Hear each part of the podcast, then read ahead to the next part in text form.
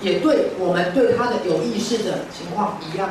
所以各位，我常讲，把身体当成你的宠物。啊，这个不一定养猫跟养狗，但是你要把身体当成你的什么宠物？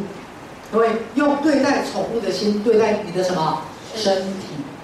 对，好，所以以后你去散步，人家问你去干嘛？去遛宠物。宠物在哪里？好，以后你去散步，跟人家干嘛？我带宠物去散步。宠物是什么？各位，你的身体就是你的什么宠物？好，你是你的身体的灵魂，你的身体是你的宠物。来，来，好，为了这个讨论的目的，再是说，且把我们的身体设想为一个健康的动物。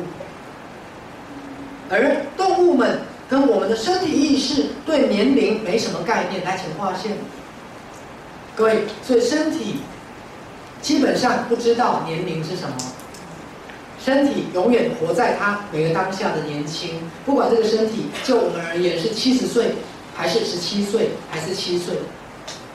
好，身体永远活在当下，而且身体不管几岁，永远觉得它是什么年轻的。这样听懂了吗？好，所以常常有人讲“人老心不老”，各位其实不对，是心会老，身体不会老。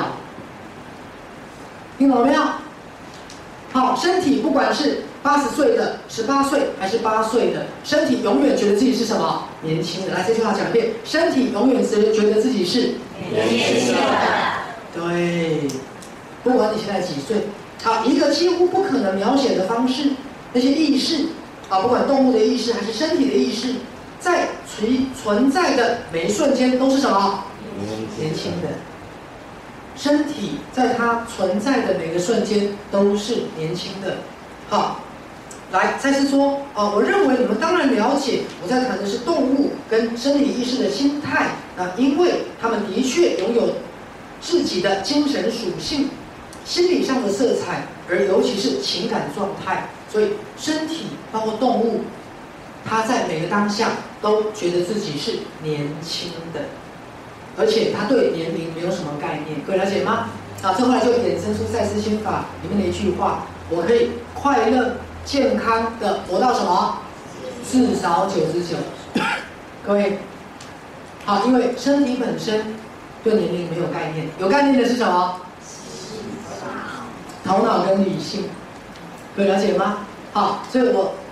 跟大家讲，在座也许有六七十岁的人，人家跟你哦六七十岁，可是你真的觉得你有六七十岁吗？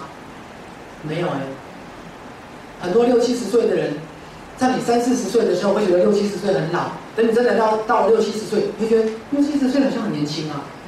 各位，八十二岁的都觉得自己很年轻，真的？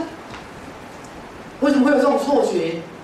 因为身体对年龄没有概念。身体意识永远觉得自己是什么年轻的。来，下面一段很重要哦。赛斯资料大半反对身体在某个年龄限制内会衰退的科学机械式模式。所以各位，我们现在的医学是不是认为身体过了某个年龄就会衰退？是啊。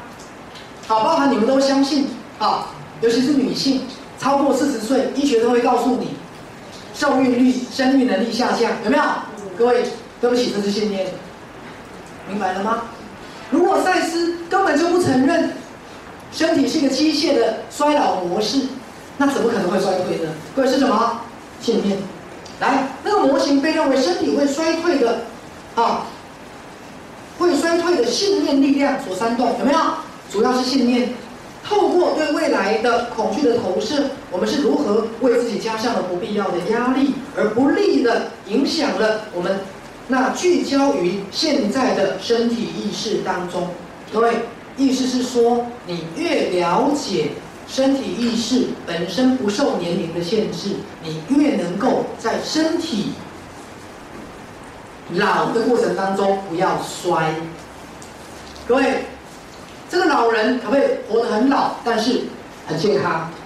可以。这个老人可不可以活得很老，但是很有活力？可有些老人比年轻人有活力多了，有些年轻人要死不活的，有些老人年轻活泼，对不对？好，各位像千子主任，好上去演赛金花大酒店的老板娘，你们看得出来她六十几岁了吗？有六十几吗？七十，你看出来一个七十一岁的人吗？有没有活泼可爱？各位，